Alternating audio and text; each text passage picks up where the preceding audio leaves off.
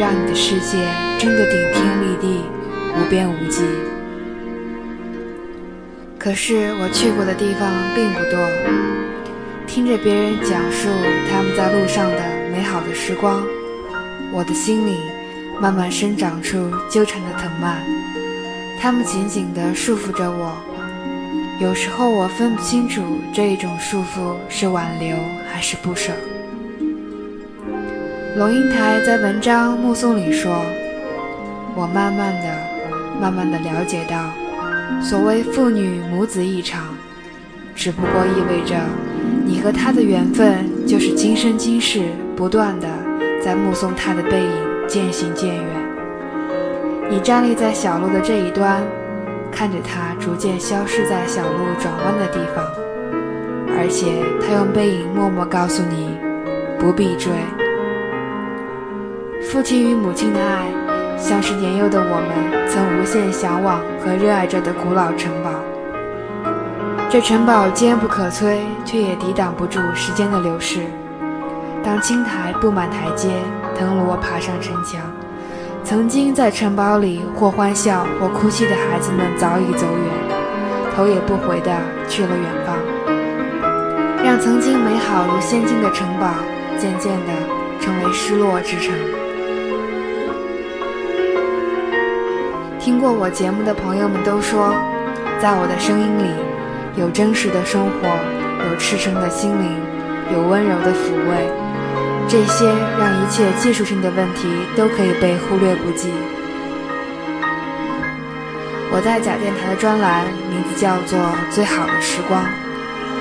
我在专栏的简介里说到，我用最真诚的心意、最平静的口吻，讲述遇到的人、了解的事。声音里有良辰美景，有你聆听，就是最好的时光。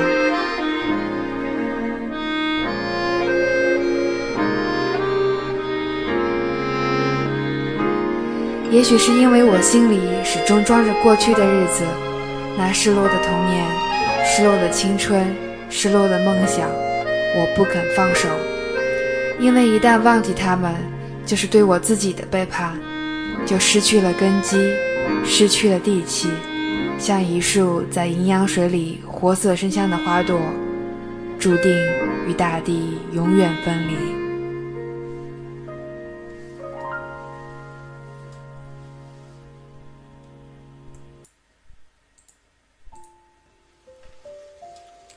这一期的主题是失落之城。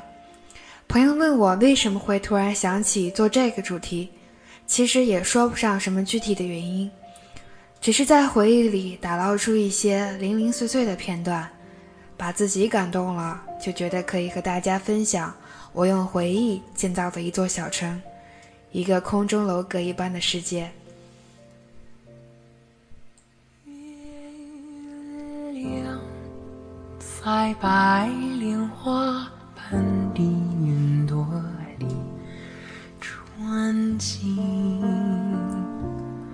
晚风吹来一阵阵快乐的歌声。我们坐在高高的谷堆旁边，听妈妈讲。那过去的事情，我们坐在高高的部队旁边，听妈妈讲那过去的事情。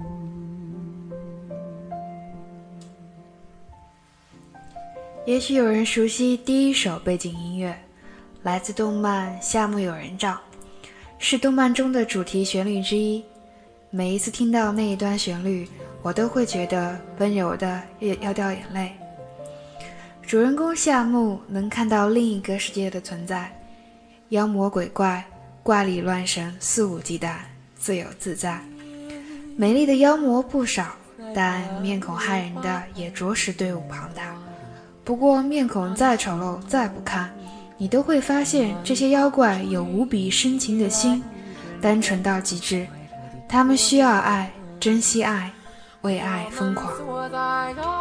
卡尔还喜欢另一部动漫，叫做《蜂蜜与四叶草》，主人公哈库，中文译名叫做阿九。这是一个单纯的、极具艺术天赋的女孩子。她眼中的世界能以最美好的艺术形式呈现在众人面前。她身边的人们都由衷地期望着，哪一天能变成阿九的眼睛，要去看一看阿九眼里的世界到底是怎样与众不同。你看，芸芸众生失去了的美好品质。在夏目和阿九身上得以保留，可是人们往往失去了之后，依然不知道珍惜这个世界的美好，早已忘记了这是一个值得热爱的世界。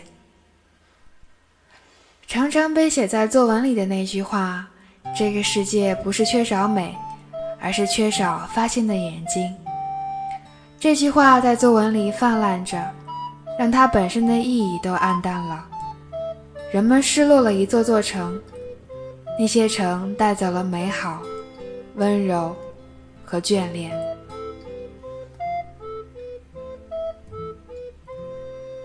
看书的时候看到一篇文章，叫做《失落城俱乐部》。文章里讲到了约旦，这是一个藏在中东动荡局势迷雾中的安全的也和平的国家。就让我们一起去约旦吧。那里有失落城俱乐部。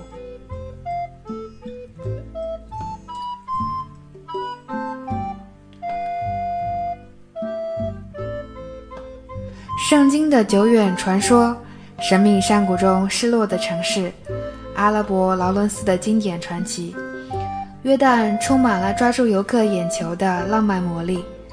这本应是一个游客如云、令人目不暇接的旅游国家。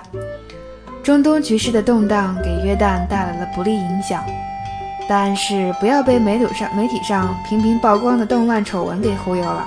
总体来说，约旦还是一个安全和平的国家，而且选择好的时机去约旦，不会遇到乌泱乌泱的大批旅行团，更能静下心来仔细品味。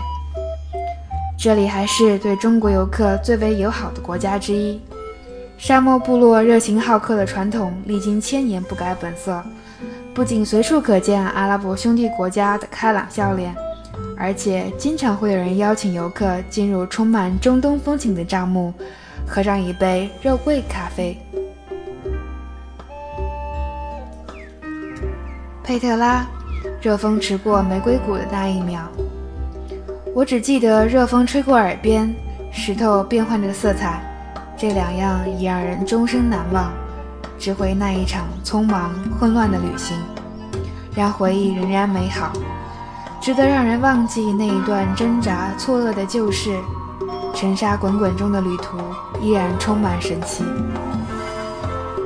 早在到达那里之前，那条峡谷的照片我已经见过千百次。那座高大的玫瑰色城堡，我好像曾经在它的门槛上歇过脚。那修砌精巧的水槽，我的手掌拂过它的曲线，如同握着旧友熟悉的虎口。没有惊喜，却也完全没有失望。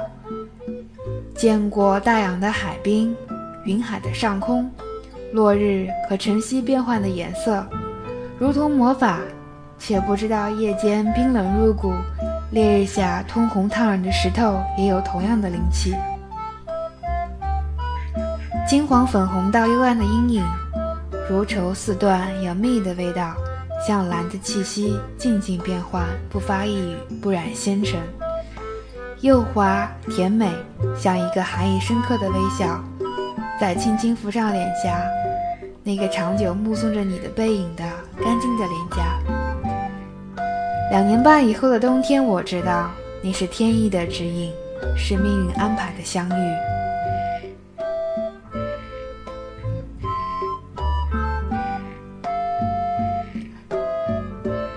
失落城是每个国家最渴望的旅游招牌。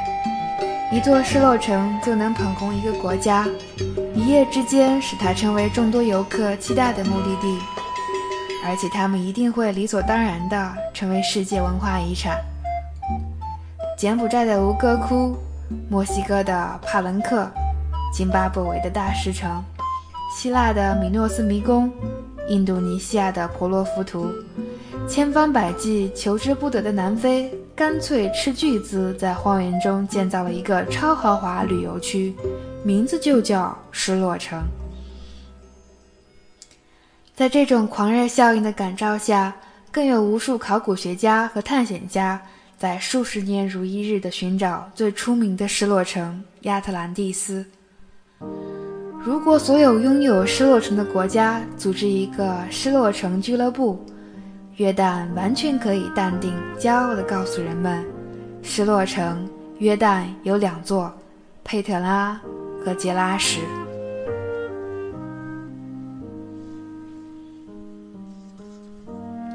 绝大多数失落城一旦被重新发现，立刻成了身价不菲的观光地点，失去了失落和发现的味道，游客也体会不到发现古老文明的快感了。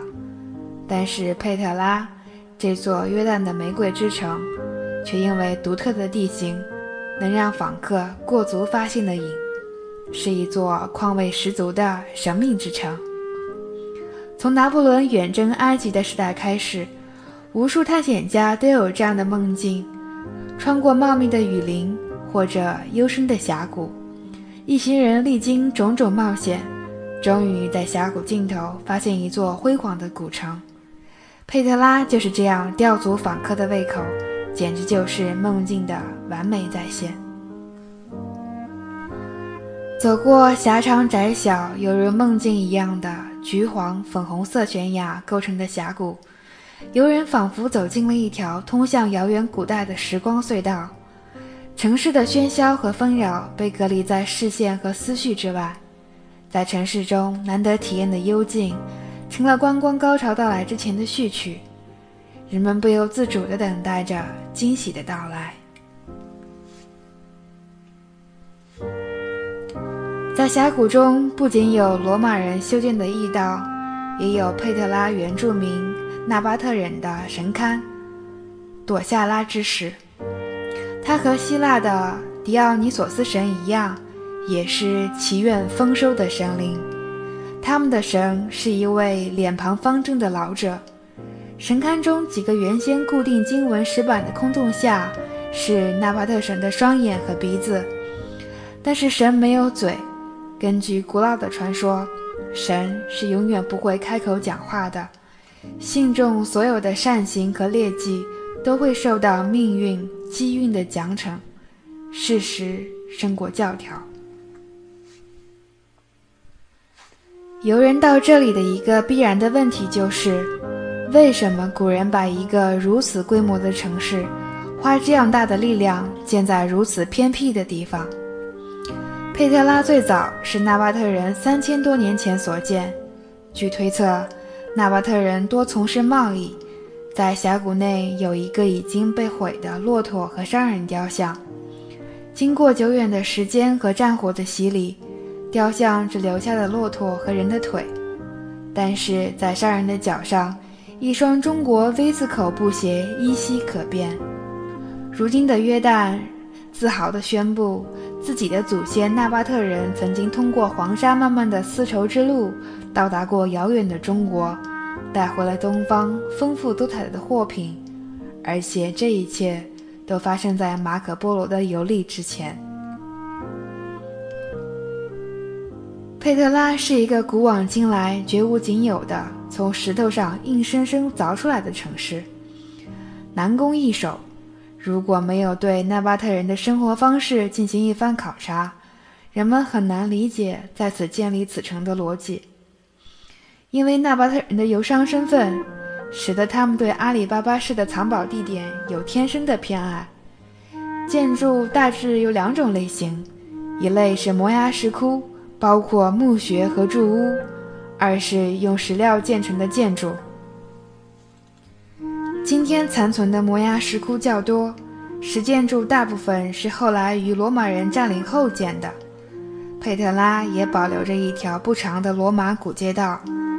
一千多年前的古人就有了步行街的概念，还在街口树立了阻挡马车进入的石柱。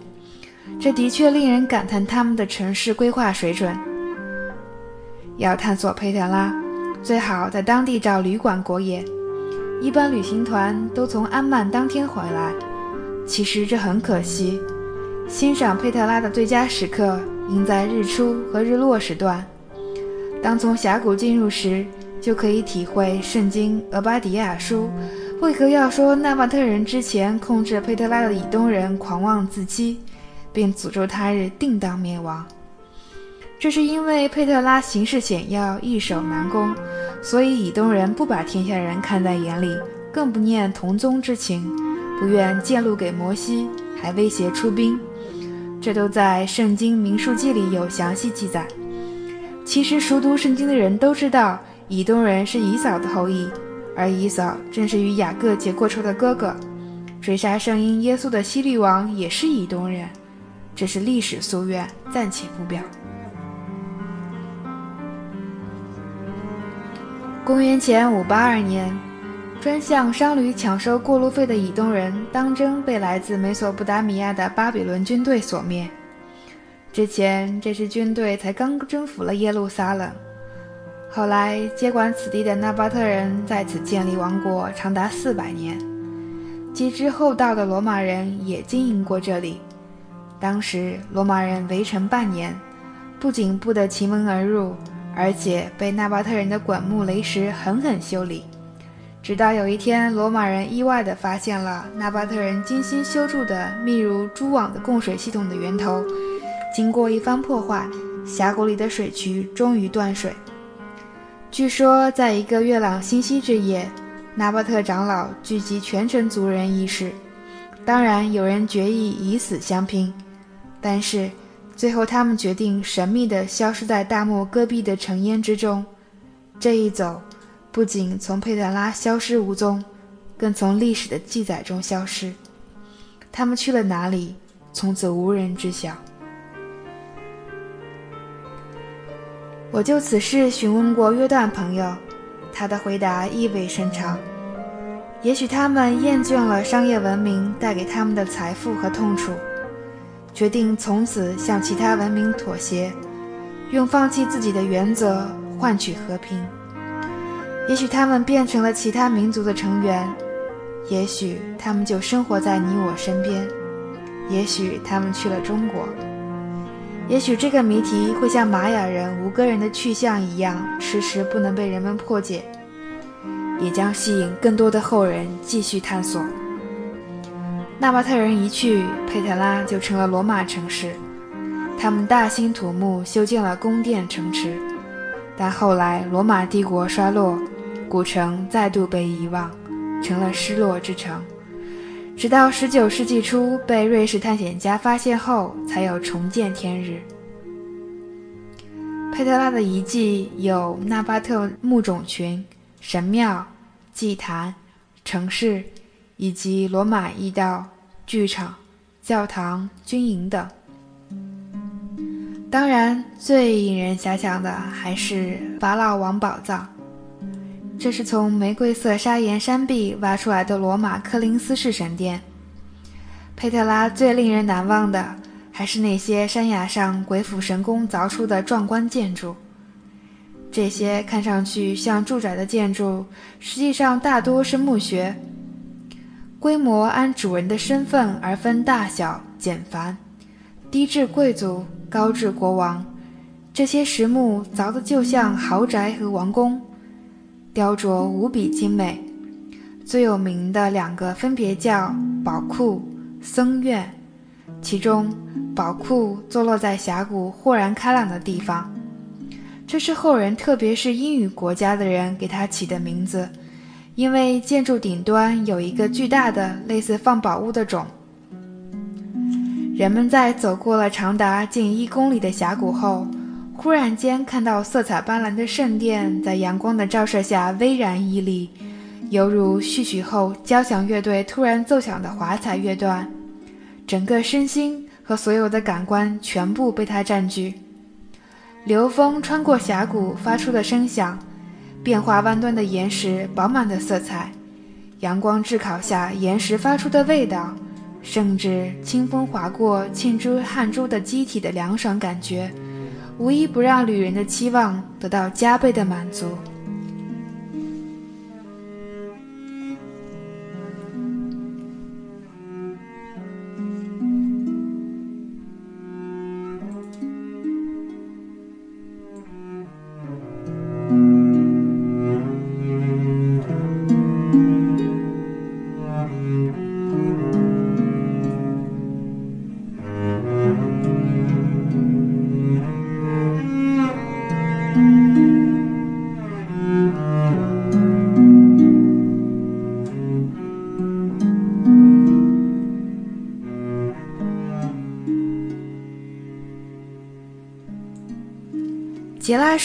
让我印象最深刻的一件事，是我在那儿吞了一只苍蝇，当然也可能是什么别的昆虫，因为我只感到它在我的喉咙处做了最后的颤抖，并没有看清它的面貌。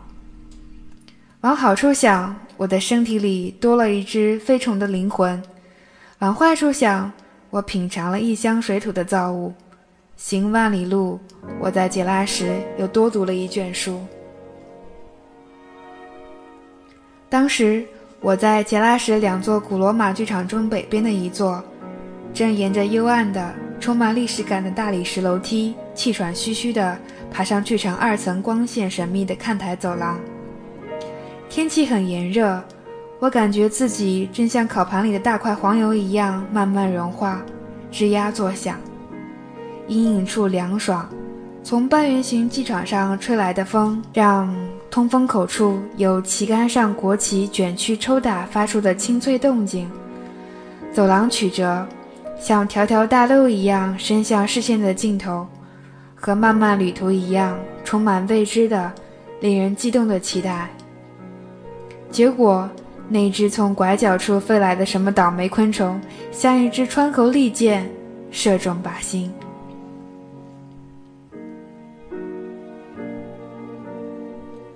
我得到了新的旅行经验，旅行守则第五千八百六十二条：不管呼吸有多困难，不管场景有多震撼，在罗马剧场爬楼梯的时候，请闭嘴。时值正午，整座古城没有什么人，仿佛专为我打开的时空隧道。远处传来的也仿佛不是警车飞驰的声音，而是罗马元老院时代破旧马车碾压路面发出的声音。看那路面，大理石砖块上深深的车轮印还在，沟槽干净，寸草不生。从空中看去，要用你内心的想象力看，而不要去看 Google Earth。杰拉什古城有点像一只哑铃，南面是城门和一座半圆形的罗马歌剧院，中间是长长的、有华丽柱廊的大道。那些柯林斯式的圆柱呆呆地立在那里，分明是无数指指向天空的任命者的手指。向上看，向上看，不要看我们，上天有灵。命运天定，他们曾经盛极一时，终被宿命所毁。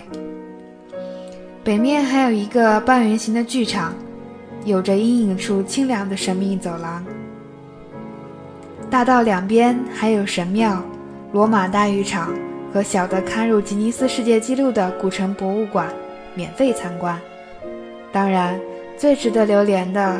还是南边靠近古城入口处的角斗场，那里有古罗马军团和角斗士的表演，喊杀声震天，盔甲闪寒光，演员们敬业，表情很痛苦。一直觉得古罗马的角斗士故事有一个或者深刻，或者浅白的隐喻。有谁愿意投入这一场生死一线的肉搏呢？有谁在这一遭走投无路的命运里杀出一条血路，或者侥幸逃脱？那被选择或者被强迫的生活，逼上梁山的窘境，其实谁没遇到过呢？束手待毙，还是放手一搏？必死的命运，一颗心要如何安然度过？To be or not to be，如今的角斗只是表演，但是角斗为什么能震撼人的神经？恐怕不只是对血腥回忆的好奇，相信也有很多人从这一番表演中感受到和自身相关的种种情节。那个很小的博物馆里，我有印象的东西不多。毕竟那些罗马时代的石棺、雕像和马赛克，我已经在很多地方看到过。唯有一枚枚小小的陶片引起了我的注意。白纸手写的说明牌子上写着：“这是南面那个歌剧院的门票。”我看一眼窗外被烈日烤得青翠葱茏的橄榄树，知道那个遥远时代还没有造纸术。他们用陶瓷制造的门票谈不上节约树木资源，但是我仍然顽固地认为，可回收再利用的门票完全撑得起可持续发展这条思路的意义。毕竟他们没有使用一次性的门票，不是吗？远处几个小孩子在空空的帐篷铁架上爬来爬去，我纳闷儿，他们不需要上课吗？亦或他们是附近巴勒斯坦难民营里的孩子？不过，在这座古城里的玩耍，是否也是一种不需要教科书的学习呢？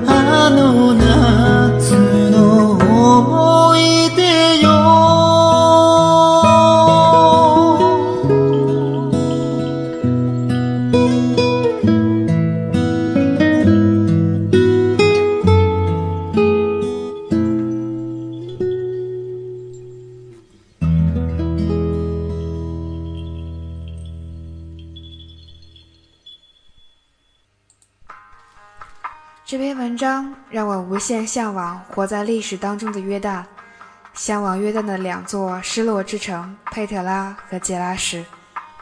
这些失落的古老的城池，这些随着历史长河奔流入海的故事，别忘记它们啊！依靠在历史的怀抱里，这是一种不需要教科书的学习。我想起初中时听到周杰伦的《爱在西元前》，被震撼。这歌词写的可真好啊！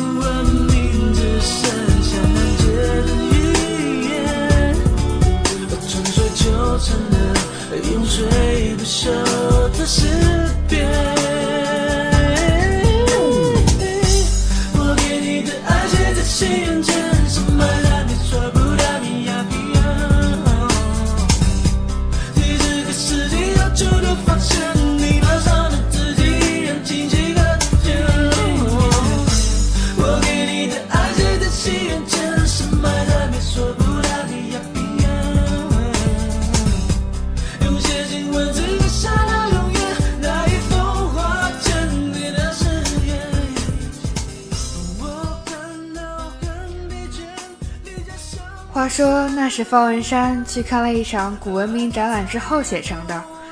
那会儿我头脑一热，求爸爸买下了书店里刚上架的两册《世界历史五千年》。回到家里，端坐书桌前，安静地翻到写古巴比伦的章节。我以为看了幼发拉底河、底格里斯河、美索不达米亚平原之后，我也会写成一首歌。可结果总是一点儿也不浪漫。除了在我自己崭新的摘录本上写下了几个干巴巴的地名之外，就什么都没有了。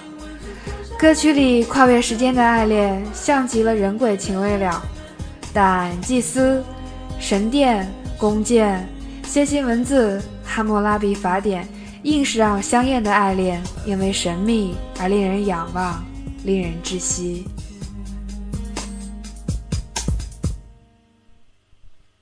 当年 MV 里在阴影中哼唱的周董，面部线条深邃的真像是下凡的神明。这就是古文明的神奇力量。真希望很久很久以后，也有人能充满向往来追忆现在这个最好的，有最坏的时代。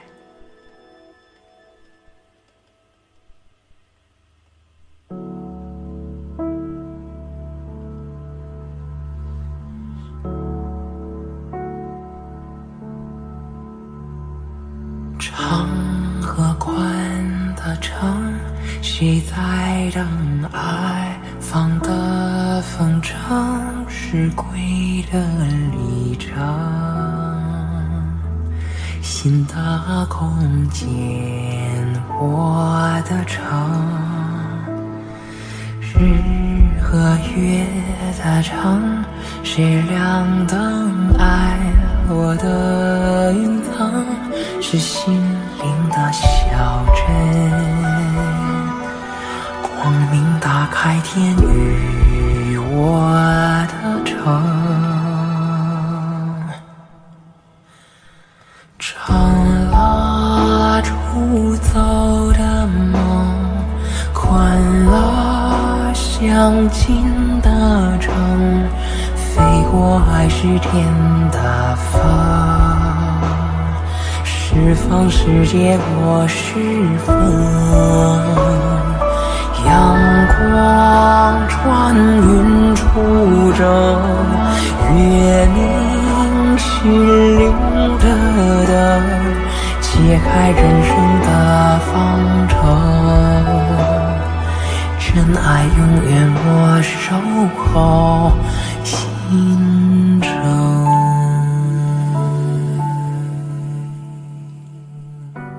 原本要录制上周卡尔去南京听高晓松作品音乐会的事儿，但文稿一直没有准备妥当，所以就将今天的这期《失落之城》提前了。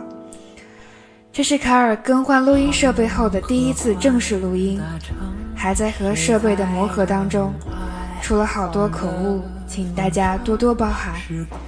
下周的节目会讲讲高晓松，会说一说中国民谣。还有有关青春的日子。日和月的城，谁亮灯爱我的云层？是心灵的小镇，光明打开天与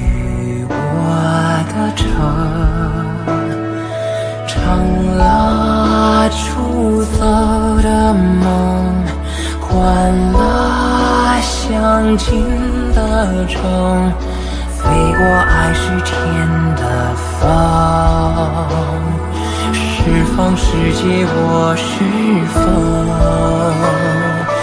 阳光穿云出征，月明心灵的灯，揭开人生的方程。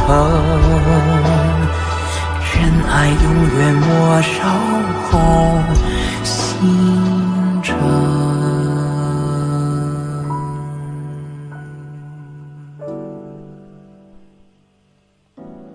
我是凯尔西法，我爱大家，下期再见。